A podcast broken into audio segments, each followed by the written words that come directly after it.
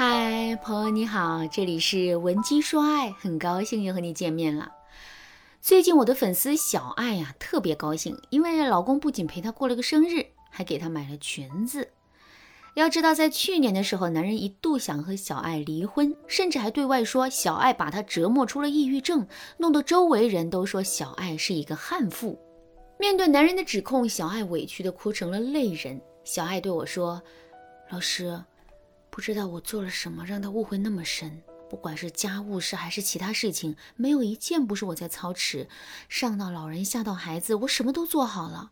他不说自己没用，还和别人说因为我他得了抑郁症，往我身上泼尽了脏水。”看着小爱枯黄的头发和憔悴的脸，我就知道这次小爱被男人伤透了心。她整个人都没了精气神。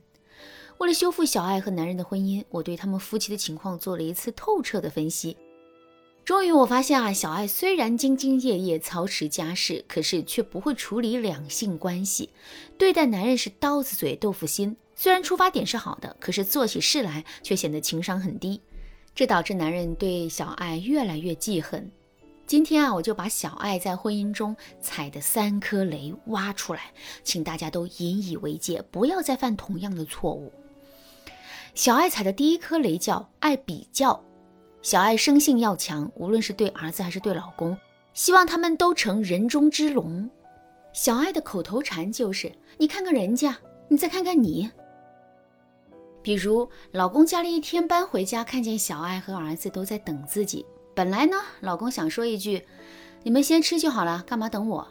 结果话还没说出口，小爱就说：“人家隔壁老张六点半就回家了，你怎么天天要忙到九点？也是，人家是副总，你是科员，人家回家早点，没人敢说呀。”然后转头教育儿子：“你看见了吧？不好好学习，你就和你爸一样，给别人当牛做马。”本来呢，小爱和儿子一起等老公吃饭是一件很温馨的事情。结果让小爱这么一顿挖苦之后，男人别说感到温馨了，简直是生不如死。在这个世界上，没有一个人会希望爱人抹杀自己的价值。如果一个女人经常拿着自己的老公和别人比较，总是觉得别人家的男人更好，那么她对老公精神上的打击简直就是毁灭性的。我给小爱点出这个误区之后，小爱就问我：“可是这么多年，我已经习惯这么说话了，我该怎么办呢？”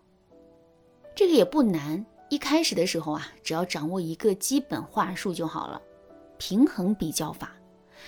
一般情况下呢，让男人生气的都是拜高踩低式的比较，比如你非要告诉老公，别人家的老公在天上，他却在地上。这样的说辞肯定会引发男人内心的反弹，但是平衡比较法能够尽可能的弱化爱比较带来的伤害。比如啊，小爱一开始就可以对男人说：“虽然我闺蜜老公挣得多，但是陪家人的时间太少了。你在陪家人这一方面一直做得很好。”平衡比较法就是尽量在提到别人优秀的时候，也要提到自己老公的优点。当然，最好的做法还是把爱比较的习惯改掉。像小爱一样一时改不了的，才可以用平衡比较法。小爱的第二个误区呢，就是爱贴标签。在婚姻中，很多女人都爱给男人贴负面标签。贴负面标签指的是，只要男人做错事情，或者是让你不满意，你立马就会给男人扣一个负面的帽子。比如说，小爱让男人去洗碗。但是男人洗碗总是洗不干净，很多时候小爱等他洗完，自己还得洗第二遍，于是啊，小爱就不愿意了，经常对男人说：“你这人怎么回事？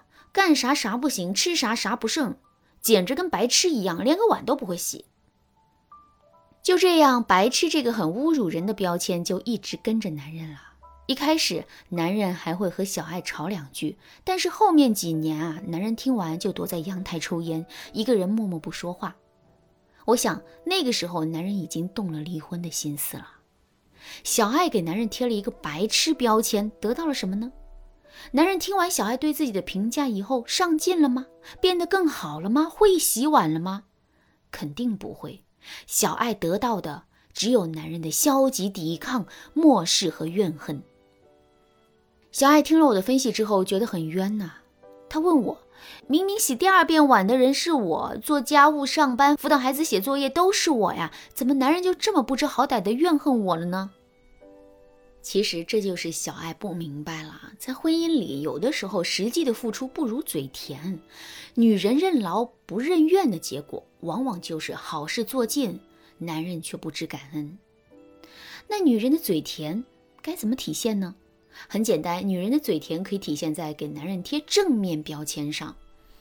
比如，老公主动洗碗去了，如果他洗得很干净，你就说：“老公，你每次洗碗都好认真啊，你这个人好整洁。”如果他洗得不干净，你就换一个思路，也不夸他洗得好，而是夸他主动洗碗这个行为很体贴。总之啊，你尽量用一个正面的标签去评判男人，就会起到激励男人的作用。你要记住，好男人身上的标签都是温柔、体贴、爱干净。只有你给他贴的标签越好，他就越会向这个标签提供的方向发展。这样一来，一个好男人就被你逐渐的培养起来了。但是贴正面标签也是有门道的。怎样的标签可以让男人为你付出？怎样的标签会让男人对你无法自拔呢？如果你想知道问题的答案，赶紧添加我们微信文姬零三三，文姬的全拼零三三，我们会有专业的导师为你服务，教你做一个御夫达人。误区三：忽视对方的付出。小爱和老公结婚第九年的时候，老公给小爱买了一个大蛋糕，还买了礼物庆祝结婚纪念日。本来呢，男人是好心，但是小爱正在为孩子择校的事情发愁，因为平时这些事啊都是小爱去跑。男人呢，在家是个天天挨骂的甩手掌柜，所以啊，当小爱看到男人搞的这些浪漫，第一个反应就是“商女不知亡国恨，隔江犹唱后庭花”。家里都着急成这样了，你还搞这一套有的没的？然后小爱就狠狠地数落了男人一顿，还让男人省着点花钱，把礼物退了。男人当时的感受是什么？我不说，大家应该都能感受到了。从那以后，男人没有陪小爱过过任何纪念日，礼物这两个字更是在他婚姻当中彻底消失了。小爱完全体会不到男人为纪念日花的心思，以及男人对她笨拙的爱和体贴。小爱的这番数落，恰恰说明她忽视了男人的自尊和付出，只按照她自己的思维方式做事。男人只要有跟他。不合拍的地方，在他眼里都是错的。小爱的这种做法是婚姻生活中的大忌，所有人都该记住。小爱的案例非常经典，因为不管他是爱比较、贴标签，还是忽视男人的付出，所有的出发点都是好的，但是所有的做法都是错误的，最后落了个好心没好报的局面。经过我的指导，小爱走出了上面提到的误区。学会了挖掘男人生活中的闪光点。现在每次她觉得男人做错了的时候，她总会换个思路想问题。比如孩子生病，男人着急送孩子去医院，忘记锁车，导致车被偷了。男人自知理亏，不敢说话。小爱就说：“你看你还要和我离婚，家里没我行吗？不过幸好你送孩子去医院及时，不然事就大了。你对孩子这么上心，是个好爸爸。”老公没事的，大事我们一起扛着。何况车的事也不算大事，别难过了。男人听了小爱的话，感激地看了看小爱一眼，态度也一下子温和了。就这样，慢慢的，在我的指导下，小爱把自己踩的坑一步步填平了，他们的夫妻关系也达到了前所未有的恩爱和谐。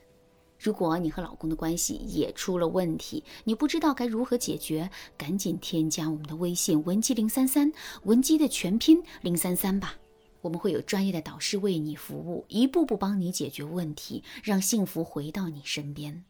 好啦，今天的内容就到这里啦。文姬说爱，迷茫情场，你得力的军师。